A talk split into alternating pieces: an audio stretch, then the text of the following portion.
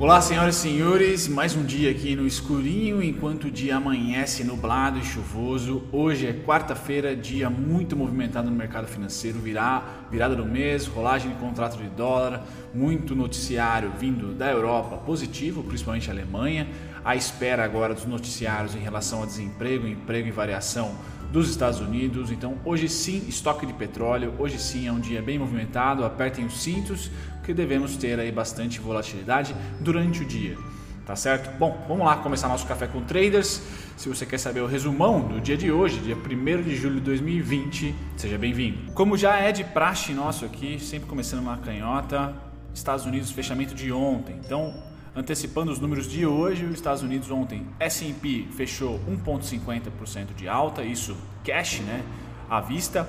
Dow Jones também 0,85 de alta, então Estados Unidos fechando positivo, o que ajuda ou ajudou né, a nossa volatilidade durante o dia de ontem, dia 30 de junho. Tá? Hoje, Europa realiza os números que vieram acima da média, como eu vou trazer para você, principalmente Alemanha, seguido ali de França em relação ao desemprego, tá? Então DAX hoje é, exatamente hoje, perdão, realiza 0,49, tá? Já já vou mostrar os contratos futuros e Reino Unido realiza 0,47, tá? Não é um dia de realização forte devido sim aos bons números que nós tivemos principalmente da relação em, em, taxa de desemprego alemã. Tá? Quando a gente passa para a Ásia, lá sim a retração foi um pouquinho maior no Japão, 0,75 de baixa e depois Hong Kong 0,52 de alta. Então, para vocês que acompanham o Café com Traders, principalmente nesse mês de junho, perceberam que a eficácia do café para de repente traçar o norte da abertura do pregão não foi muito boa porque esse mês, ou melhor, o mês passado de junho, um mês muito lateral, com sinais extremamente difusos aí. Uma, um mercado abrindo em alta por causa de um indicador e o outro abrindo em baixa por causa de dois, três indicadores, tá? Junho foi um mês de extrema realização, muita troca de interesse sem tendência. Então, tanto comprado como vendido mediu forças e terminou num empate danado, não só aqui, mas no mundo. Então a gente percebe o gráfico do Ibovespa fazendo uma bandeira, o gráfico do S&P, mesma coisa. Acumulando para a próxima tendência. O mercado financeiro precisa de troca de dinheiro ou de desespero, tá certo? Ou de desespero ou de euforia. Junho não teve desespero, junho não teve euforia, então houve só troca mudança lateral, vamos dizer assim, de grana. Só mudando o, o, o, tabuleiro ali, mas sem dar tendência, sem ter um vencedor. Tá? Eu sei que para quem é novo aqui no canal ou para quem é novo de mercado financeiro, foi um baita saco, né? Porque a gente não. Se a Via Varejo, por exemplo, subiu a 16, no outro dia caiu a 14. Se não sei que papel, se a IRB subiu a 13, no outro dia caiu a 11. Sem tendência. É normal do mês de junho, sim, é normal. Agora a gente aguarda no finalzinho de julho desse mês aqui a nova bateria, o começo da nova bateria de resultados. Tá? Então me parece que o mercado vai continuar se acumulando. Tá? Se tiver um spike para cima, volta para baixo. Se tiver um spike para baixo, volta para cima. E aquela figura MW, MW, sempre ali com muito equilíbrio entre vendedor e comprador. Não há certeza. Tá certo, galera? Então, mesmo com dados bons na Europa, os, os mercados hoje, tá com um pouquinho de delay aqui na Alemanha, abrem neutros, sem tendência. Tá? Então não deve ter tendência para nós aqui na abertura também, lembrando que o dia, no decorrer do dia, principalmente das 11 horas em diante, o negócio fica bem volátil porque temos dados de desemprego norte-americanos e também estoque de petróleo, tá? Pois bem, pois bem, falando de petróleo, a gente olha aqui petróleo Brent negociada a 41 dólares e 69 centavos, alta no overnight de 1,24%, o que é bom. Ah, o petróleo começa a ter uma volatilidade controlada, enquanto a gasolina, óleo de calefação, etanol hoje sobem mais de 2%. Tá? Então, volatilidade para os seus pares, mas enquanto ali a, a commodity bruta mesmo nós temos 1,24 de alta, segurando nos 40 dólares, o que é ótimo, tá? Traz assim uma segurança que já vai durar um mês, tá? Quem diria que o petróleo, depois de ser negativo no WTI, o Brent quase a 10 dólares, passa ali a ficar tranquilo, certo? Sem muita oscilação, parece que o mercado finalmente se tornou ah, um pouco mais competente em precificar esse ativo. Que fique por lá, tá? Assim como eu desejo para o nosso câmbio aqui também que fique um pouco, descanse um pouco sem volatilidade, tá? Então petróleo descansando aqui nos 41 dólares, o que é bom para nossa indústria, tá? Numa faixa de preço que nos torna atrativos e lucrativos, tá? Pois bem, sem pressão então nas ações de petróleo por hoje e no último mês. Quando a gente passa para minério de ferro, esse aqui teve uma, uma queda forte ontem, de mais de 3%, tá? depois chegou a recuperar um pouquinho. Hoje está abaixo de 100 dólares. O minério de ferro, nessa faixa de 100 dólares, é lindo, maravilhoso. Não vejo ah, como sendo negativo e nem inversão de tendência de alta. Tá? Se a gente cair para baixo dos 97, tá? 96, eu trago um gráfico somente do minério de ferro para vocês acompanharem quais são os meus pontos para baixo. Tá? Mas a priori não deve dar dor de cabeça, ainda continua sendo a, a commodity mais resiliente junto com as proteínas animais, tá certo? Então petro, a minério de ferro hoje sendo negociada a 98 dólares e 45 centavos, alta no overnight de 87%, não deve pressionar o setor, tá? Não deve pressionar o setor. Ouro subindo 0,27 para quem é chegado no ouro, mandando bala aí 0,27 de alta, destaque para prata subindo 1,26 né? Quem assiste Vikings aí ou The Last Kingdom sabe que, sabe que prata era muito, muito bem precificada naquela época. Né? Pois bem, hoje nem tanto, mas quem aí tem prata tá sendo valorizada mais de 1% hoje, maravilha. Agrícolas agora, cafezão em uma semana muito positiva, tá? Levando o Guaxupé aí às alturas subindo 0,90% hoje. Algodão também, o grande destaque de hoje é o algodão, tá? Então SLC, que já marcou fundo, já tem pressão compradora, é uma ação que eu fico sempre de olho.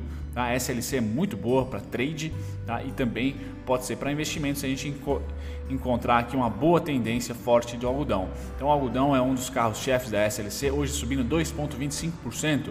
Tá? Soja subindo 57%, trigo quase 1%, açúcar mais de 1,5%, tá? E milho 95. Então me parece que se houver o protocolo segunda patada, crise, as commodities realmente vão performar bem. Sempre que o mercado não tem decisão, a gente olha para as commodities e materiais básicos, e, é, alimentos, grãos, tá? E o minério de ferro, petróleo e tal, elas estão resilientes. Então me parece que a, a fuga do dinheiro, se não é para o CDI, vamos dizer assim, que não tem jeito mais, não, não, não tem valorização, não tem rentabilidade aqui no Brasil né? e no mundo, ah, vamos para as commodities. E as commodities interessantes são os grãos, proteínas, sempre de olho aqui no café todos os dias, minério de ferro e petróleo. Tá? Então hoje um dia muito contente para as commodities agrícolas. Todo mundo verdinho aqui quando a gente passa para a proteína animal, a gente sempre traz aqui para vocês também. Tá? Vamos lá dar um zoom, o pessoal do celular vai poder enxergar melhor. Começando pelo gado de engorda, tá? queda de 0,49%, mas ainda acima dos 130. Tá? Então muito resiliente gado de engorda, suíno sem tendência ainda. Tá?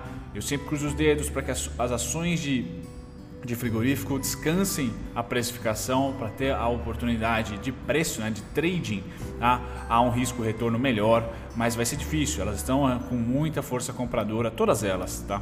Todas elas.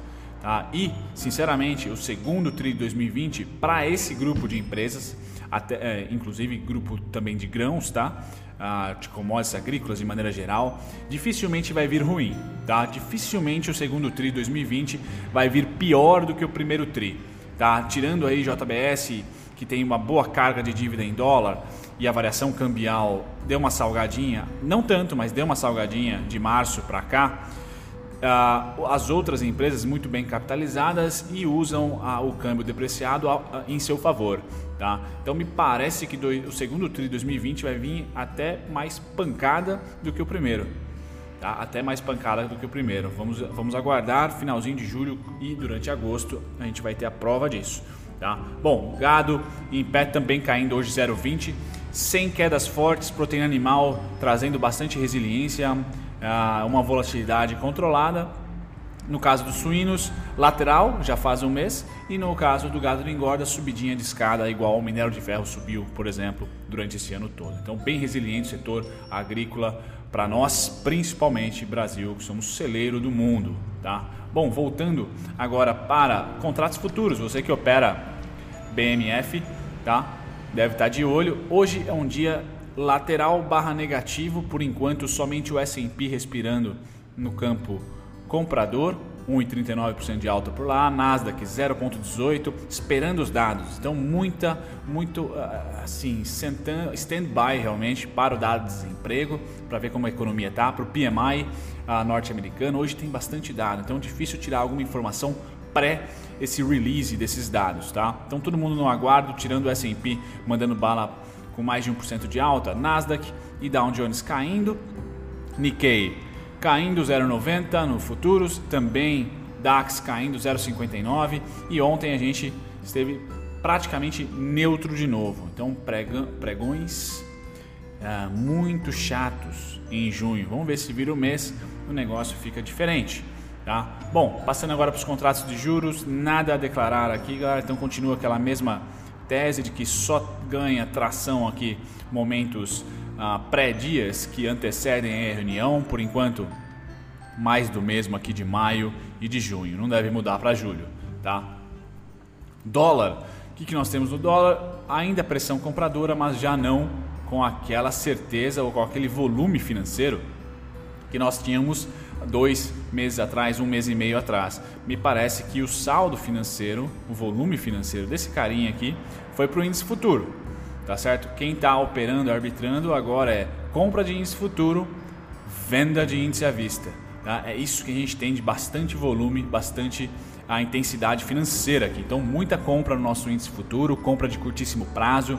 Esse índice vai até agosto, justamente o mês que deve sair aí os grandes resultados das empresas. Então, sim, é um, é um, é um hedge bem estratégico, tá? Compra de curto prazo forte aqui e com certa até tendência a partir do dia 23 aqui, tá? E aí, venda do nosso índice à vista. Então, ações ainda vão cambalear, principalmente aí você que está de olho no setor financeiro, né? Tem bastante peso, tá? Eu trouxe para vocês dados semana passada que tem quase 23% do total do float das ações, ou seja, das ações livres de mercado, estão alugadas do setor financeiro, alugadas para venda, posições de venda. Então é difícil um setor tão importante, com um, uma porcentagem tão alta de aluguel, uh, livrar aí o nosso índice, porque tem um peso muito grande no índice, livrar ele para subir.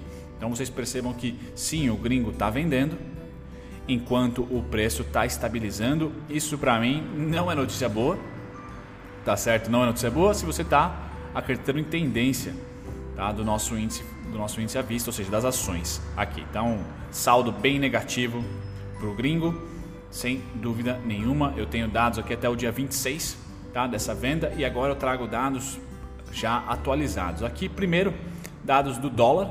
Então, você que está tá de olho no dólar, tá? deixa eu só dar uma olhada aqui exatamente do dólar.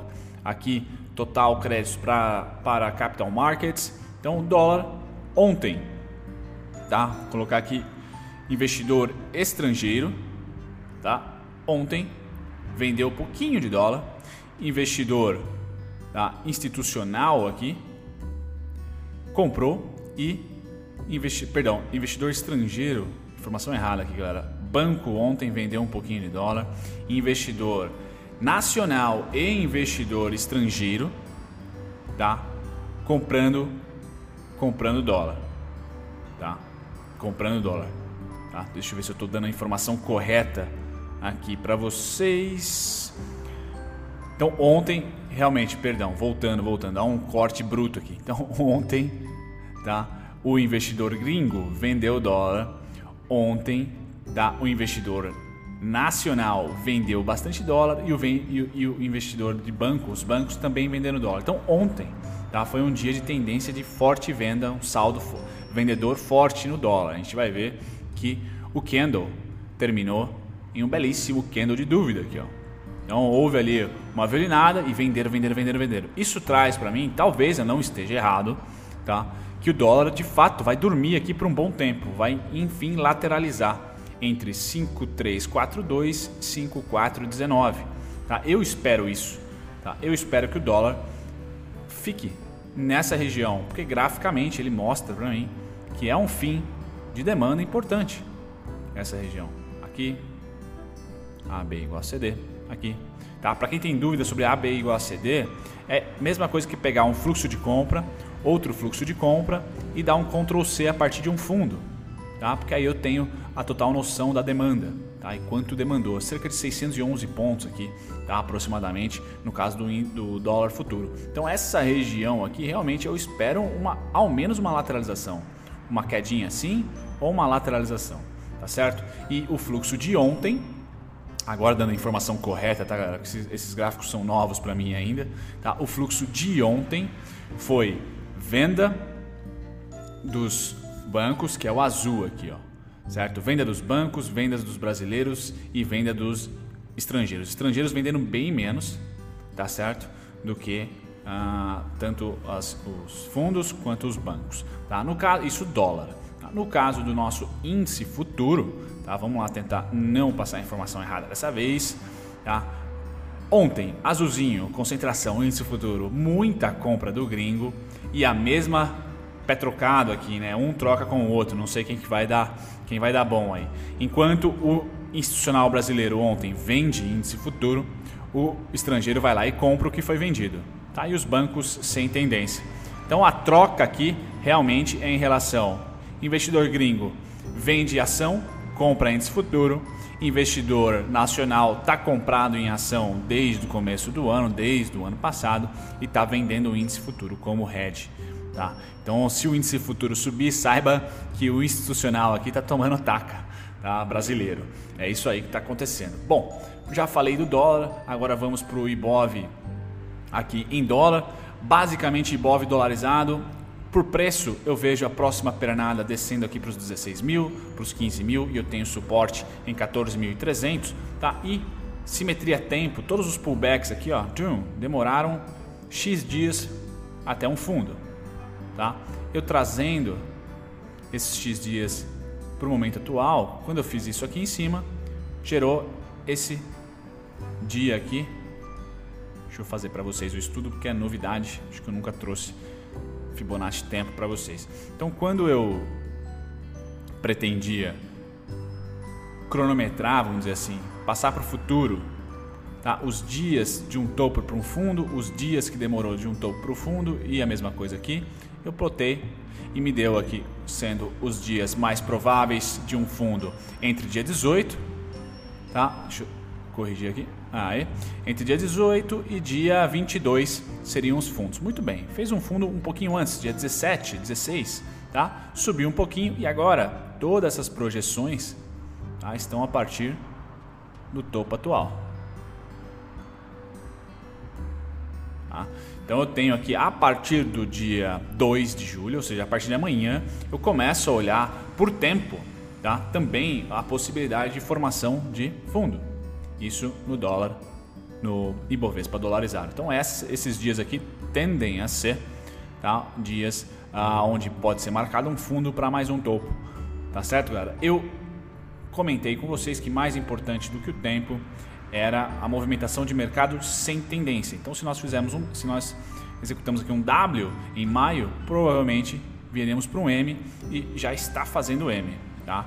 O tamanho dessa pernada aqui é que a gente vai estudar e vai dando as atualizadas aqui para vocês, tá? Mas era esperado por mim voltar tá? a patamares de maio, tá? Pela essa falta de tendência no mercado. Então, simetria dia, a partir do dia 2 até o dia 7, eu espero a suporte aqui no nosso IBOV dolarizado. Vamos ver se aparece algum saldo comprador no nosso IBOV nacional aqui nas ações, né?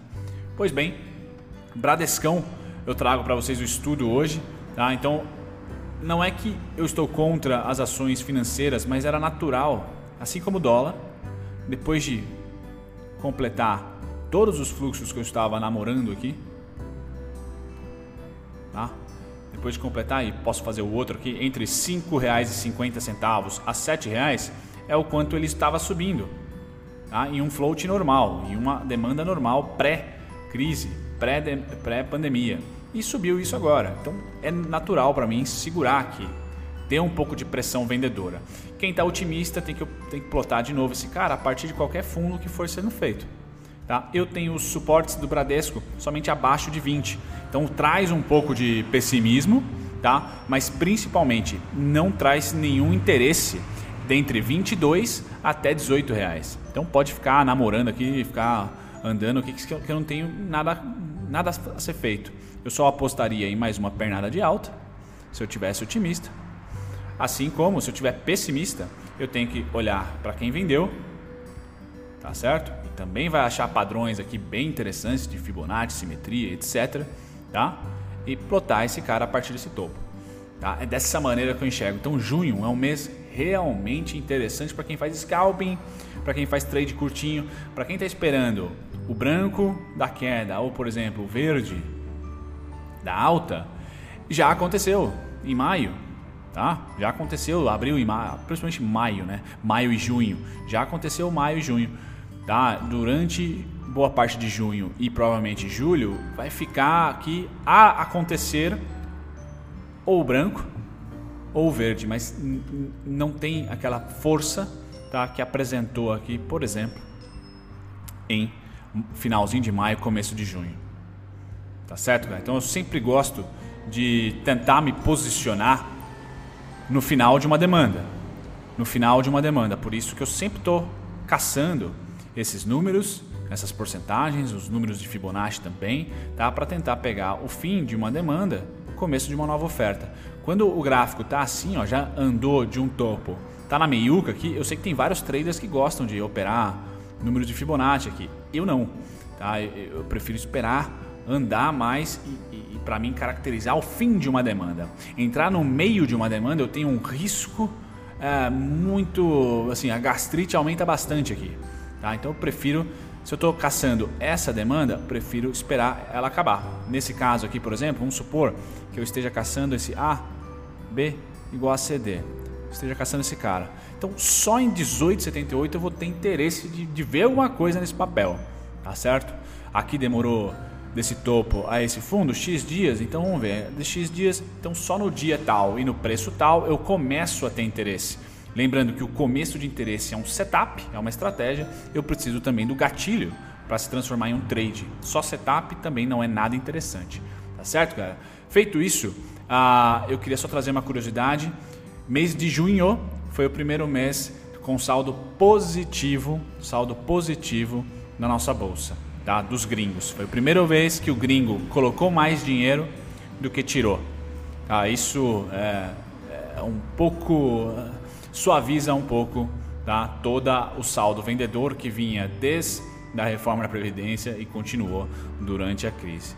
Tá certo? Então, primeiro mês que teve um saldo positivo. Entrou mais isso no balanço geral, não só falando de índice futuro, de Ibovespa, de balanço geral, dinheiro vindo de fora para o Brasil, tá? para o mercado de capitais, em todos os produtos disponíveis, foi positivo. Muito bem, hoje então a notícia veio bacana da Europa, PMI industrial da Alemanha veio um pouquinho acima, tá? A da França veio um pouquinho mesmo acima, tá? Bem pouquinho mesmo, mas foram positivos. Variação de desemprego veio bastante acima, tá? Da, da Alemanha, bem acima, tá? Menos da metade aqui do que estava aguardado. Então, muito bom esses dados por lá. Taxa de desemprego veio abaixo do esperado, também é bacana. E aí eu trago para vocês aqui Reino Unido tudo na mesma, neutro e as principais notícias de hoje, que é a variação de emprego privado, a gente é interessante dar uma olhada, tá?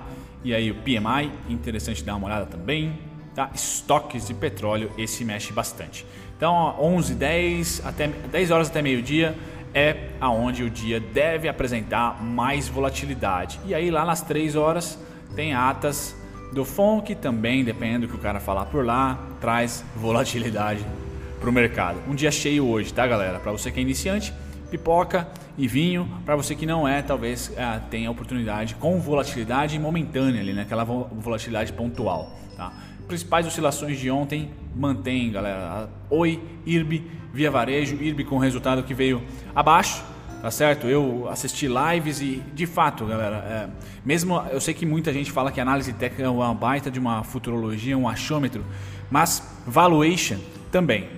É, ontem, ouvindo tanto a Eleven, acho que não sei se a Nord também fez, diversas casas, tá? A Levante também. Como não, todo mundo levou um pé, todo mundo levou um caldo, tá? E dentro dos dados que hoje, entre aspas, não são caldos, são verdades, né? Porque a nova diretoria aparentemente está colocando todos os esqueletos para fora do armário. ninguém sabe dizer se, se, se, se de fato está tá no preço se não está no preço, tá? se ela é, é, se ela vai ser é uma gigante novamente ou não. Então ninguém falou em, em projeções, em, em, em expectativas, positiva ou negativa, todo mundo meio que em cima do muro. Então, vocês que me perguntaram sobre a IRB, preço, domingão tem, tem atualização no preço. Se não, os vídeos anteriores que eu postei continuam valendo a mesma coisa. 9 e uns quebradinhos a 8,80 e poucos, que é o preço do IPO, é onde eu tenho suporte. 14 e 60 e poucos a 15 e 20 alguma coisinha é onde eu tenho resistência, nada mais, nada menos, tá? As maiores altas aqui nada a declarar para vocês e finalizando com as maiores baixas. Bid 4, Bid 4 também vai ter vídeo hoje. Fiquem atentos para quem gosta do Banco Inter, vou lançar um vídeo hoje. Certo, galera? Fora isso, fico por aqui. Não deixe de conferir as os links na descrição, trabalhando bastante ali, vai vir novidades já já. Um grande abraço, até o próximo vídeo. Tchau, tchau.